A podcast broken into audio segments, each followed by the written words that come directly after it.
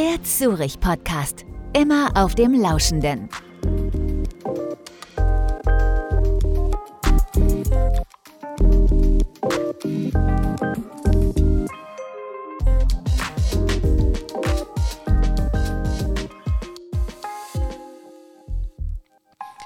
Herzlich willkommen, liebe Freunde des gepflegten Podcasts der Zürich Gruppe Deutschland. Carbonara e una Coca-Cola. So sang es die Gruppe Spliff im Jahr 1982 und hauchte der neuen deutschen Welle etwas italienischen Charme ein. Was wenige wissen, die Spaghetti Carbonara waren ursprünglich ein einfaches Nudelgericht der Carbonari, also der Köhler, die in den Wäldern des Apennins Bäume zu Holzkohle verarbeiteten. Und was noch viel weniger wissen, das Herstellen von Holzkohle kann durchaus dem Klimaschutz dienen. Klingt komisch, ist aber so. Und warum das so ist, das erklären heute Jacqueline Kulpe und Thomas Kilosek. Die beiden haben nämlich mit ihrem Projekt Carbonara im Jahr 2021 den Planet Hero Award der Zürich Gruppe Deutschland gewonnen. Mit dem Planet Hero Award werden jährlich besonders nachhaltige und innovative Projekte in Deutschland ausgezeichnet. Und Kohle machen gehört offenbar dazu. Herzlich willkommen, Jackie und Thomas im Zürich Podcast. Ja, hallo, grüß dich, Bernd. Hallo. Ihr seid hier, weil ihr vor zwei Jahren mittlerweile schon den Planet Hero Award gewonnen habt. Mit was denn genau? Wir haben den Planet Hero Award gewonnen mit unserem Projekt, das sich Carbonara nennt. Also tatsächlich so wie das Nudelgericht. Ja, und haben, ähm, ihr habt uns da entdeckt, beziehungsweise wir haben uns bei euch beworben und ihr habt dann gesagt, das Projekt ist so gut, dass es eine Auszeichnung verdient und ein bisschen Unterstützung. Und die haben wir jetzt bekommen. Das ist wunderbar und wir wollen natürlich auch ein bisschen mehr erfahren, was dieses Projekt Carbonara eigentlich bedeutet. Also was steckt dahinter? Das Nudelgericht aus dem schönen Italien ist es nicht, sondern es ist ein Projekt, das sich um den Klimaschutz kümmert und in einer Art und Weise, die man gar nicht so erwartet. Jackie, erzähl mal, was genau verbirgt sich dahinter? Also wir stellen quasi Pflanzenkohle her mit dem Carbonara-Projekt. Carbonara, ähm, ja, klingt wie das berühmte Spaghetti Carbonara und war früher ein arme Leute essen äh, der Köhler in Italien, also der italienischen Köhler. Und Köhler, die sind ja Holzkohlehersteller und das Wort Carbon kommt vom lateinischen Wort für Kohle und nach dem wurde auch ein Erdzeitalter benannt, wo die meisten Kohlevorkommen äh, entstanden sind. Und wir sagen mit unserem Carbonara-Projekt ganz einfach, dass wir Pflanzenschnitte, die im Garten eh anfallen, verwenden, um die zu verkohlen. Warum machen wir das? Erstens natürlich, der Gartenschnitt muss nicht teuer entsorgt werden. Zweitens äh, wird durch die Verkohlung das im Holz vorhandene CO2 längerfristig gebunden. Also durch die Verrottung würde es schneller praktisch in die Umwelt freigegeben oder in die Atmosphäre freigegeben werden. Und bei der Verkohlung wird es teilweise über Jahrhunderte gebunden. Weiterhin ähm, wird durch die Verkohlung ähm, auch die Oberfläche des Holzes poröser und kann so mehr Nährstoffe und Wasser speichern. Und durch das Einbringen in den Kompost und dann in die Beete wird also auch der Ertrag des Beetes gesteigert und man spart Wasser, was ja auch immer mehr ein Thema wird. Also da muss ich mal wirklich nachfragen, nicht, dass jetzt jemand denkt, wir wollten sie verkohlen. Denn an einer Stelle wird ja natürlich überall der Kohleausstieg gefordert und gefördert. Und ihr macht jetzt genau das Gegenteil. Ihr bringt die Kohle wieder unter die Erde. Ist das richtig? Ja, ja, kann ich mal. Ähm, ähm, ja, das stimmt. Wir bringen die Kohle unter die Erde. Wir haben aber, ähm, alle steigen aus der Kohle aus, wir steigen ein, das ist richtig. Wir haben aber ähm, einen starken Fürsprecher, das ist der Weltklimarat. Der hat nämlich schon ähm, vor einigen Jahren gesagt, ähm, dass die Herstellung von Kohle und das Binden von Kohlenstoff auf die Art und das, ähm, das Verbringen dann in die Erde ähm, eine der wenigen Technologien ist, die uns noch helfen könnte, das 1,5 Grad Ziel zu halten. Und das wird im großen Maßstab auch gemacht, tatsächlich mit großen Anlagen. Die muss man sich vorstellen wie so ein Schiffscontainer ungefähr. Gibt es auch noch größer. Und wir haben uns gedacht, naja, wenn das aber auf die Art funktioniert, dann können wir das doch mit unserem Zugang zu den ganzen Kleingartenanlagen, den wir ja als Schreberjugend haben, auch nutzen, um das vor Ort zu machen. Weil wir haben ja tatsächlich ganz viel Gehölzschnitt in den Anlagen, mit dem die Kleingärtner nicht so recht wissen, wohin. Ja, und da haben wir uns gedacht, na dann machen wir das doch zu Pflanzenkohle und bringen das unter die Erde. Und dann sind wir quasi d'accord mit dem Weltklimarat. Thomas, du hast genau das richtige Stichwort geliefert. Äh, ihr seid von der Schreberjugend. Das heißt, äh, ihr betreibt Schrebergärten. Das ist ja eigentlich eine Geschichte, von denen man glaubt, das gibt es vielleicht irgendwo im Umland von oder in Berlin oder im Ruhrpott, aber ist vielleicht gar nicht mehr so hip. Aber damit wird das ja wirklich wieder zu einem total zeitgeistigen Thema, wenn man sagt, im Schrebergarten, da wird tatsächlich Klimaschutz betrieben. Ja, tatsächlich, da muss ich einen, einen Tick weiter ausholen. Bei der Schreberjugend denkt man tatsächlich sofort an Kleingärten. Das ist auch nicht ganz falsch, weil wir tatsächlich auch, ähm, wir sind ein Jugendverband, der Bildungsarbeit macht. Wir sind aber nicht, ähm, nicht die Schrebergärtner selbst, sondern tatsächlich ein eigenständiger Verband, der auch in Kleingärten Jugendarbeit macht, aber nicht nur. Also bei uns wird nicht nur äh, am Grün gezupft, sage ich mal, sondern bei uns gibt es auch ganz aktive Tanzgruppen und wir spielen Tischtennis und machen diverse andere Aktivitäten wie so ein ganz gewöhnlicher Jugendverband. Deswegen sind wir auch relativ groß und gut organisiert und betreiben auch äh, Jugendfreizeiteinrichtungen und sowas, also ganz klassische Jugendarbeit. Genau, da ist das mit dem Schrebergärtner nur ein Teil. Aber wir haben natürlich historisch die Verbindung zum Kleingartenwesen, weil der ähm, Verband der Kleingärtner, die sich Gartenfreunde nennen, der hat keine eigene Jugendarbeit. Das heißt, auf die Art und Weise haben wir einen sehr guten Zugang in das Kleingartenwesen und können tatsächlich auf die Kleingärten auch zugreifen, sage ich mal. So ganz grob.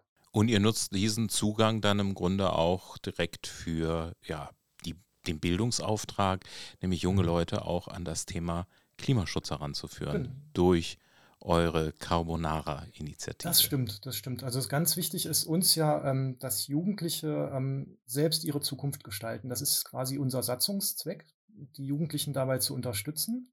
Und da ist natürlich das grüne Feld, ähm, das bietet ganz viele Möglichkeiten dafür. Und Kleingärten sind ja quasi von sich aus schon, wie man so neudeutsch sagt, ein Bildungsangebot an sich. Also wenn man da hinkommt, kommt man an Bildung nicht vorbei, weil alles neu und interessant ist. Da krabbelt es, da wächst es. Da kann man in der Erde wühlen und spielen. Und deswegen sind wir da natürlich sehr aktiv, das stimmt. Und nutzen dann halt auch diese Bildungsanlässe. Und weil bei Jugendlichen ja erwiesenermaßen das Thema Klimaschutz ganz oben auf der Agenda steht, kümmern wir uns da natürlich auch verstärkt drum. Aber ist es eventuell nicht so, dass ihr sowieso nur ein gewisses Klientel ansprecht mit dem Thema Kleingartenarbeit, das sich sowieso schon mit dem Thema Umweltschutz und Natur beschäftigt? Oder gelingt es euch damit auch tatsächlich Jugendliche zu gewinnen, die vorher noch gar keine Berührungspunkte damit hatten? Ja, ähm, vielleicht kann ich da äh, aus der praktischen Jugendarbeit ein bisschen mit eingreifen. Ähm, uns gelingt es sehr gut, auch Jugendliche, die noch nie was von einem Schrebergarten gehört haben, irgendwie damit einzubinden, weil der Verband tatsächlich sehr divers ist. Also äh, viele unserer Mitgliedsverbände haben sich unterschiedlich ausgerichtet. In Berlin sind wir zum Beispiel sehr jugendpolitisch unterwegs und wir haben halt diese drei Jugendfreizeiteinrichtungen und die Jugendlichen, die uns dort besuchen und dort Programme mit uns mitmachen, haben in der Regel nichts mit einem Kleingarten zu tun. Und dadurch gibt, ergibt sich da so ein sehr schöner Mix aus Kleingartenbezug und Nichtbezug. Das hört sich wirklich faszinierend an und ich will jetzt auch nochmal zurück in diese Technik, in die Pyrolyse, die dem Ganzen ja zugrunde liegt. Ähm, meine naive Vorstellung ist natürlich, wenn ich jetzt mal so an meinen Garten denke und im Herbst ist natürlich auch wieder ordentlich Rückschnitt erforderlich, gerade nach diesem doch relativ häufig äh, verregneten Sommer. Da fällt ein bisschen was an, aber ich denke mir immer, naja, das, was da anfällt, reicht das tatsächlich oder würde das reichen für die Pyrolyse, also die Ver, äh, also indem ich es zu Kohle mache und dann vergrabe, um klimawirksam zu werden? Also wie viel fällt da tatsächlich an? Ist das messbar? Ist das schon signifikant? Ja, da müssen wir tatsächlich dann so ein bisschen trockener werden und über Zahlen sprechen. aber man kann, äh, kann sich ganz grob, aber wirklich grob über den Daumen gepeilt für einen Hausgarten oder auch Kleingarten kann man sich ungefähr merken, ein Liter ähm, Gehölzschnitt pro Quadratmeter. Also ein durchschnittlicher Kleingarten hat so 400 Quadratmeter, so bundesweit einmal gemittelt. Da würde man dann ungefähr 400 Liter Holz rausholen, Gehölzschnitt in allen möglichen Formen. Also das ist dann Strauchschnitt, das sind viel Obstbäume, sind aber auch Abschnitte von, von Stauden, die ja auch verholzen. Das heißt also, ein durchschnittlicher Kleingarten, 400 Liter Holz, Ich kann dann direkt weitermachen mit Zahlen. Dann, dann ja klar, also dann will ich natürlich wissen, was passiert mhm. dann mit den umgerechnet 400 Litern Holz? Diese 400 Liter würden wir dann nehmen und in einen dieser Pyrolyseöfen werfen, die wir betreiben. Die nennt man auch Kontiki. Das ist nach einem, ähm, das Wort stammt von einem Feuergott, einem südamerikanischen. Und in diesem Kontiki würden wir es dann unter Luftabschluss, das ist die Bezeichnung für Pyrolyse, quasi nicht verbrennen, sondern verkohlen. Und ähm, Holz besteht zu ungefähr 50 Prozent aus Kohlenstoff. Das hängt jetzt stark davon ab, ob es ein Stammholz ist oder eben eine Staude. Ne? Je weicher, desto weniger Kohlenstoff. Das merkt man ja daran, dass es eben biegsam ist. Aber so grob kann man sagen, die Hälfte ist ungefähr Kohlenstoff. Und von dem Kohlenstoff fangen wir noch einen großen Teil dann ein, indem wir das äh, verkohlen. Also wir treiben aus dem Holz quasi die Gase aus. Also wie bei einem Streichholz kann man sich das vorstellen. Wenn man das anzündet, dann gibt es zwar eine Flamme, aber es bleibt am Ende ja noch ähm, ein richtiges Stück Kohle übrig. Das ist ein ähnliches Prinzip. Da verbrennen die Gase aus dem Holz und am Ende bleibt die Kohle übrig, also fast reiner Kohlenstoff. Und das machen wir eben ein bisschen größer in diesem Pyrolyseofen und haben dann, wenn wir sagen wir mal 100 Liter ähm, 100 Liter so ein Ofen fasst, haben wir am Ende, naja, so 60, 70 Liter Kohle drin. Und die besteht dann aber fast komplett aus Kohlenstoff. Also 90 Prozent, 95 Prozent gibt es auch schon mal, also fast reiner Kohlenstoff. Und dann kann man ins Rechnen gehen und sagen, so und so viel CO2 haben wir eingefangen. Wenn du das noch wissen willst, sage ich das auch noch dazu, dann wird es aber richtig viel mit Zahlen. Das, das schieben wir jetzt auch noch nach, natürlich. So neugierig bin ich und, glaube ich, unsere Hörer auch. Ja, das kann man ja vielleicht dann, ähm, wir haben ja auch eine Website äh, zu dem Thema, die, ähm, die schlüsselt das auch nochmal auf, da kann man sich das in Ruhe angucken. Aber dann bleiben wir bei dem Beispiel ähm, dieses Kohleofens. Der hat in der Regel 100 Liter ähm, Fassungsvermögen. Sagen wir mal, wir hätten 100 Liter hergestellt an Kohle oder, oder rechnen wir mal mit diesen 60 Litern, die ich gesagt habe dann muss man ähm, tatsächlich sich die Mühe machen und dann von Volumen auf Gewicht umrechnen. Sonst kriegt man nicht raus, wie viel CO2 da drin ist, weil CO2 misst man ja in Kilogramm und eben nicht in Liter. Da ist dann nochmal so ein Rechenschritt dazwischen. Aber ich kann sagen, dass wenn wir ungefähr 60 Liter Kohle herstellen, dann wiegt diese Kohle ungefähr 24 Kilogramm. Und diese 24 Kilogramm Kohle entsprechen ungefähr 90 Kilogramm CO2. Dieses CO2 ist dann vorher quasi von den Pflanzen eingefangen worden aus der Atmosphäre und wir binden das dann in Kohle und bringen es über den Kompost in die Erde ein. War das so verständlich? Ich, ich glaube, ich kann es nachvollziehen. Ähm, wenngleich natürlich Kritiker direkt sagen würden, ja, aber Moment, ihr äh, verkohlt das ja zu Beginn. Das heißt, da werden auch Gase frei. Ähm, in der Summe ist es aber dennoch, wenn ich das richtig verstanden habe, umweltfreundlicher, als würde ich das Holz direkt auf dem Kompost äh, sozusagen unbehandelt verrotten lassen, weil dann deutlich mehr CO2 freigesetzt wird, richtig? Das ist richtig, genau. Also der, der klassische Weg ähm, im Garten ist ja, dass man das Holz ähm, schreddert. Das machen die meisten. Da fällt schon mal das erste CO2 an, weil der Schredder ja entweder mit irgendeinem ähm, Benzingemisch oder mit Strom betrieben wird. Und das braucht sehr viel Energie, um das Holz klein zu machen. Man, was man dann getan hat, ist die Oberfläche vom Holz zu vergrößern, damit es noch schneller verrottet. Und in dem Moment, wo es verrottet, ähm, setzt es komplett alle Gase und auch den Kohlenstoff wieder in die Atmosphäre frei. Und das verhindern wir ja gerade, indem wir diese Kohle machen. Dabei wird tatsächlich natürlich ähm, auch CO2 frei im, im, gewissen Maß, weil ja eine Verkohlung und auch eine Gasverbrennung stattfindet. Aber die, ähm, der Kohlenstoff, der bleibt dann gebunden. Und der ist dann tatsächlich auch weg für mehrere hundert Jahre oder wahrscheinlich sogar Tausende, aber so lange gibt es keine Zeit rein. Ist er dann tatsächlich gebunden. Weil er im Boden ist. Allerdings, und das ist ja der nächste Vorteil, Jackie, da gucke ich mal dich an, er erfüllt ja noch eine zweite Funktion im Boden, weil er dann im Grunde auch wieder für die Pflanzen äh, Nährstoffpotenzial bietet, richtig? Genau, also äh, wie ich vorhin gesagt hatte, man mischt im Prinzip diese äh, Schwarzerde heißt der Begriff, also Terra Preta, in den Kompost mit ein. Ähm, und im Kompost werden Nährstoffe aufgenommen. Und das bringt man dann wieder ins Beet ein. Ähm, und da gibt es auch äh, Studienreihen und Testreihen, auch die der Thomas selber durchgeführt hat, ähm, dass Beete, in denen Terra Preta eingebracht wurde, haben einen höheren Ertrag als Beete, in denen nichts gemacht wurde, sondern nur mit normaler Erde gearbeitet wurde.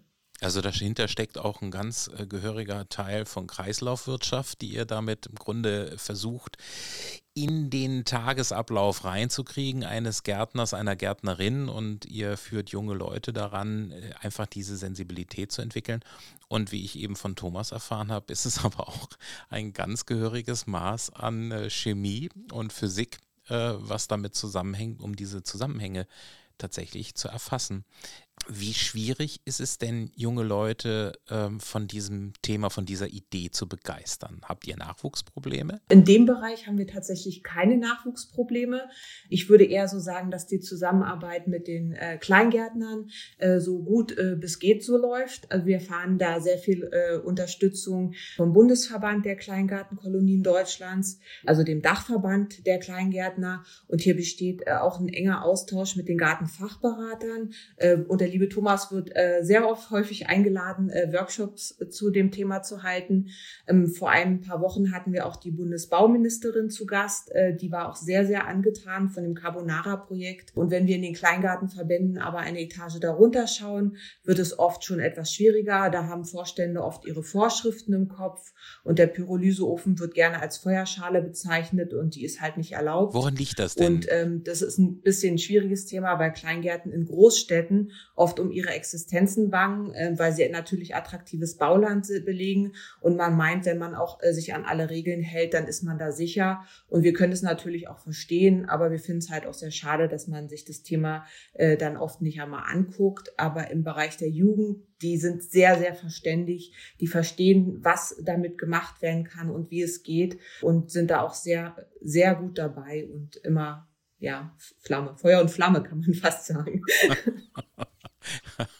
Das ist schöne, schöne Bildsprache. Jetzt würde ich aber nochmal nachhaken. Also, äh, wenn man sagt, naja, an den Kleingärten liegt es oder an den Verordnungen, Feuerschalen erwähntest du gerade, sind dort nicht erlaubt aus Sicherheitsgründen oder äh, hat man da Angst vor Rauchbelästigung? Äh, wo, wo liegt es? Ich glaube, das Thema liegt eher äh, darin, äh, Thomas, du kannst mich ja korrigieren, wenn ich falsch liege, ist, dass das Bundeskleingartengesetz, ja, es gibt ein Bundeskleingartengesetz, äh, gibt sehr viel Vorschriften oder genaue Vorschriften, was man in einem Kleingarten darf und was nicht. Und da gelten diese Feuerschalen halt als nicht erlaubt, wegen dem offenen Feuer, äh, einmal wegen der äh, ja, äh, Gefährdung, die dadurch austreten könnte. Und Kleingärten sollen ja Erholungsflächen sein und da gibt es auch ganz starke Regeln, wie die genutzt werden dürfen. Ja, tatsächlich. Würde ich auch, ähm, auch nochmal ergänzen, weil ich ja in der, quasi im Feld unterwegs bin, ganz oft in Kleingartenanlagen und da da ist der, der Zuspruch sehr groß von den Menschen, die das machen, also praktisch durchführen. Die verstehen das sehr schnell. Von den Menschen, die darüber reden und es noch nicht gesehen haben, gibt es eben genau diese Gegenargumente. Also Feuerschalen, Emissionsschutz. Aktuell wird ja viel über Holzöfen geredet in Häusern, dass die so viel emittieren und so. Und dann muss man eben das Prinzip Pyrolyse verstehen, weil da die ähm, Holzgase ja nach Möglichkeit äh, fast vollständig verbrannt werden obendrauf, sodass man eben diesen Ruß und Qualm nicht hat. Und dieses, ähm, diese Feuergefahr besteht eben nicht, weil dieser Ofen ja fast komplett geschlossen ist und noch einen Wasseranschluss hat, sodass man das eigentlich, ähm, wenn man praktisch arbeitet, schnell ausräumen kann. Aber sobald über uns gesprochen wird und nicht mit uns, ist es natürlich dann deutlich schwieriger, weil Leute das Prinzip ja nicht verstehen. Feuer ist Feuer für viele und die verstehen da nicht den Unterschied zwischen einer Pyrolyse, also einer Verkohlung, und einem offenen Feuer oder einem Waldbrand oder sowas. Ja, ich glaube, äh, reden hilft immer. Das äh, zeigen viele, viele andere Beispiele im Leben ja nun auch, dass es immer besser ist, über Dinge sich auszutauschen, als mit seinen Positionen in der jeweiligen Ecken stehen zu bleiben. Jetzt wird mich natürlich aber auch mal interessieren, so ein Ofen, der fällt ja auch nicht vom Himmel. Das heißt, der müsste ja angeschafft werden, der muss ja auch gebaut werden. Kann man den selber bauen? Muss man den kaufen? Wie teuer ist der? Und damit ist es natürlich für viele auch die Frage, lohnt sich das für meinen Kleingarten oder auch für meinen Hausgarten? Also so ein, so ein handelsüblicher Ofen, ähm, den gibt es zu kaufen tatsächlich serienmäßig. Kostet so zwischen 900 und 1100 Euro. Gibt nochmal günstigere, die aber nicht so gut sind von der, von der Verarbeitung und Qualität her. Und ähm, mit diesen 1000 Euro legt man dann los, sage ich mal. Und das lohnt sich eigentlich äh, für einen Kleingartenverein. Also nicht für den einzelnen Pächter, das wäre auch gar nicht ähm, der Sinn der Sache, dass jetzt jeder mit so einem äh, Kohleofen hantiert. Weil das eigentlich, äh, ich hatte ja vorhin ein bisschen was zu der Menge an Holz gesagt, das lohnt sich dann so richtig, wenn der ganze Verein daran mitarbeitet. So ist eigentlich ja auch unser Konzept, Das soll ja auch noch ähm, andere Win-Win-Situationen schaffen, zum Beispiel die Gemeinschaft im Kleingarten fördern. Wir stellen uns das so vor, dass, der, äh, dass dieser Ofen im Kleingarten gemeinsam betrieben wird. Da gibt es so etwas wie einen Gartendienst, wenn man einen Kleingarten hat. Da muss man immer mitmachen am Wochenende, mindestens zweimal im Jahr. Und die könnten super so einen Ofen betreiben. Und jeder Kleingärtner bringt sein Holz, so haben wir uns das vorgestellt. Und das wird dann gemeinsam verkohlt und die Kohle wird dann äh, gerecht verteilt. Und dann lohnt sich. Ich stelle mir das so ein bisschen vor wie früher so ein, so ein Backhaus im Dorf, mhm. wo einmal angeheizt wurde und dann ja. kamen alle an mit ihren Broten und Kuchen Oh, ich habe jetzt schon ehrlich gesagt so, so ein bisschen den Duft von frisch gebackenem Streuselkuchen in der Nase. Und dann kommen alle zusammen, backen im Backhaus und gehen dann anschließend wieder ihrer Dinge, äh, Wege und nehmen dann mhm. den leckeren Kuchen und das Brot mit. Und so ähnlich ist das dann bei euch mit der Kohle. Ja, ein sehr schönes. Alle nehmen Kohle mit. Genau so, genau so stellen wir uns das vor. Das funktioniert auch. Wir haben schon Workshops durchgeführt, äh, bei denen das genauso gelaufen ist dass alle KleingärtnerInnen eingeladen wurden und kamen mit ihrem Holz und dann haben wir das gemeinsam gemacht. Und jeder hatte so ein Töpfchen oder ein Eimerchen dabei und hat sich dann von der Kohle was mitgenommen für seinen Kompost. Das funktionierte tatsächlich sehr gut. Und ich kann noch mehr Zahlen reinwerfen. Wir hatten in Lübeck zum Beispiel einen Kleingarten als Pilotprojekt. Und dieser Kleingarten hat pro Jahr über 2000 Euro bezahlt, um das Holz wegfahren zu lassen von der Stadt mit Containern. Das ist tatsächlich ähm, etwas, was relativ üblich ist. Und ähm, bei denen lohnt sich ja dann die Anschaffung eines Ofens ja direkt nach einem halben Jahr dann schon, weil die ihren, ähm, ihren ähm, Holzschnitt ja einfach auf der Anlage lassen und dort verkohlen können. Und sie haben noch den Vorteil, dass sie ein Substrat gewinnen. Also die Gärtner müssen dann auch nicht in den Baumarkt fahren und Torfsubstrate holen, sondern sie haben ja einen total guten äh, Kohlekompost. Weil der Kompost, der mit Kohle angereichert ist, ja dann ähm, deutlich hochwertiger ist als ähm, ohne. Und den sozialen Aspekt auch noch mit oben drauf, dass man mal zusammenkommt und gemeinsam Kohle macht, im wahrsten Sinne des Wortes. Ich finde, das ist ein total interessantes äh, Projekt und natürlich interessiert mich auch, wie sich dieses Projekt innerhalb der letzten zwei Jahre entwickelt hat. Ich hatte ja eingangs erwähnt, ich habe vor zwei Jahren den Planet Hero Award für dieses Projekt gewonnen. Was hat sich seither bei euch getan?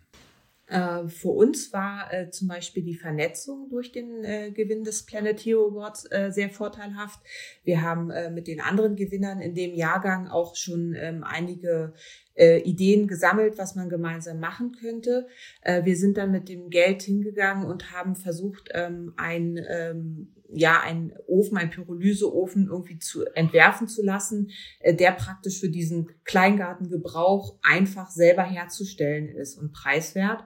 Ähm, da hat uns dann der Anstieg der Stahlpreise etwas ins ähm, eher in die Karre gefahren sozusagen. Ähm, und ähm, da sind Thomas, äh, da sind wir, glaube ich, immer noch dabei. Ne? Und ich glaube, ja. der nächste Schritt, der ansteht, ist, dass man äh, guckt, äh, was es rechtlich äh, für Möglichkeiten gibt, praktisch ähm, diese, äh, dieses Prinzip im Kleingarten zu erlauben. Also auf Basis des Bundeskleingartengesetzes. Ja, genau, würde ich ergänzen. Ähm, genau diese Stahlpreise waren tatsächlich ein, ein Schlag ins Kontor, wie man so schön sagt, weil ja dann ähm, es wurde es relativ schnell unkalkulierbar, dieses Ding zu bauen. Also wir haben tatsächlich inzwischen mit dem Fördergeld ist es uns gelungen, dass wir so einen Entwurf haben für einen Ofen. Jetzt müssen wir im Prinzip noch jemanden finden, der uns den für einen vernünftigen Preis baut. Aber tatsächlich sind sehr viele ähm, Metallbauer inzwischen dazu übergegangen, dass ihre Angebote nur noch zwei Wochen gelten, weil die selber nicht wissen, wie in sechs Wochen der Stahlpreis ist. Das ist so ein bisschen schwierig, kriegen wir aber mhm. gelöst. Mhm. Aber mit dem, ähm. Das heißt, äh, so eine Art Serienproduktion äh, wäre da angedacht. Genau, das ist der Traum. Also wir brauchen mal zwei bis drei Prototypen, die würden wir dann nochmal laufen lassen ähm, in ausgewählten Kleingartenanlagen, dann nochmal optimieren und dann würde das Ding in Serie gehen. Vielleicht nochmal eine Frage zum Rohstoff. Muss denn dieses Holz eine gewisse Qualität haben? Reicht da schon, weiß ich nicht, der Schnitt von einer Thuja-Hecke oder muss das wirklich richtiges Astholz sein? Es gibt ähm, je nach Ofen und Anlage ähm, natürlich ein optimales Holz. Also verkohlen kann man tatsächlich alles. Also man kann sogar äh, Spelzen von Ernteresten verkohlen. Dann gibt es aber natürlich sehr wenig Kohle. Man müsste dann sehr viele davon verkohlen. Und je dichter das Holz wird, desto mehr Ertrag hat man. Also ein Stammholz bringt viel mehr Ertrag als ein Astholz und ein Astholz wieder mehr als Staudenschnitt. Das wäre jetzt so ganz grob, was man sagen kann. Man kann aber tatsächlich ähm, sowohl frisches Holz verkohlen als auch abgelagertes. Das gibt gar nicht so einen großen Unterschied im, in der Verkohlung. Ähm, man muss den Ofen dann nur auf einer größeren Hitze haben, wenn man das frische Holz reinwirft, weil das sonst qualmt. Weil es noch mehr Wasser enthält. Ne? Genau, genau. Und das ist aber ähm, eigentlich relativ egal, was man da reintut. Das funktioniert alles. Die Temperaturen sind eben sehr hoch. Hatte ich, glaube ich, die Zahl hatte ich noch nicht um mich geworfen. Das, man kommt da schon mal schnell auf 700 bis 800 Grad. Nein. So normal sind dann so 600, 500 bis 600 Grad, die man da drin hat. Wahnsinn.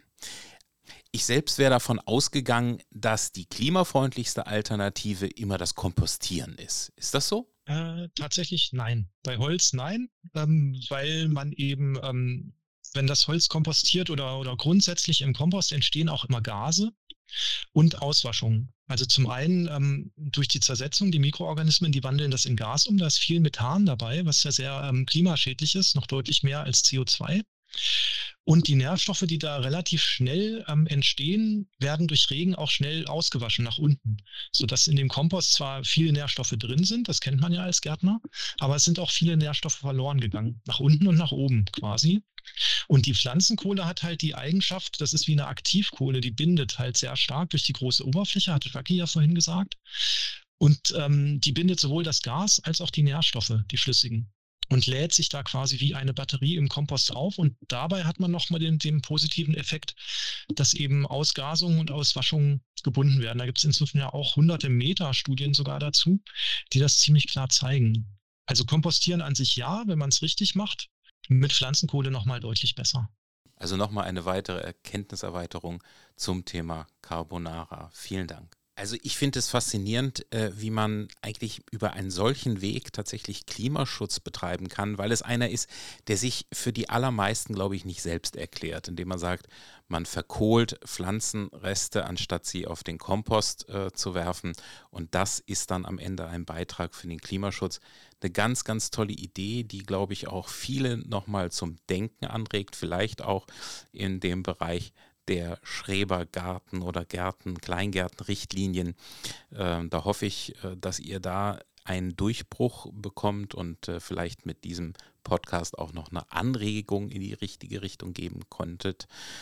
Ich bedanke mich auf jeden Fall ganz, ganz herzlich bei euch, dass ihr zu Gast im Zürich Podcast wart, dass ihr nochmal einen Einblick in eure Projektlage gegeben habt und einen Überblick über das, was dahinter steht. Hat wirklich Spaß gemacht und war äußerst erhellend.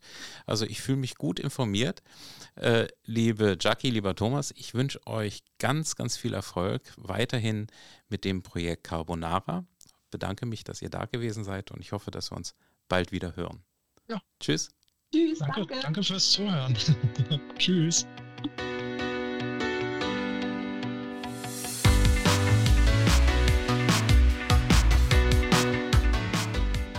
Das war der Zürich Podcast, eine Love to Be Coms Produktion der Zürich Gruppe Deutschland. Am Mikrofon war Bernd Engelin.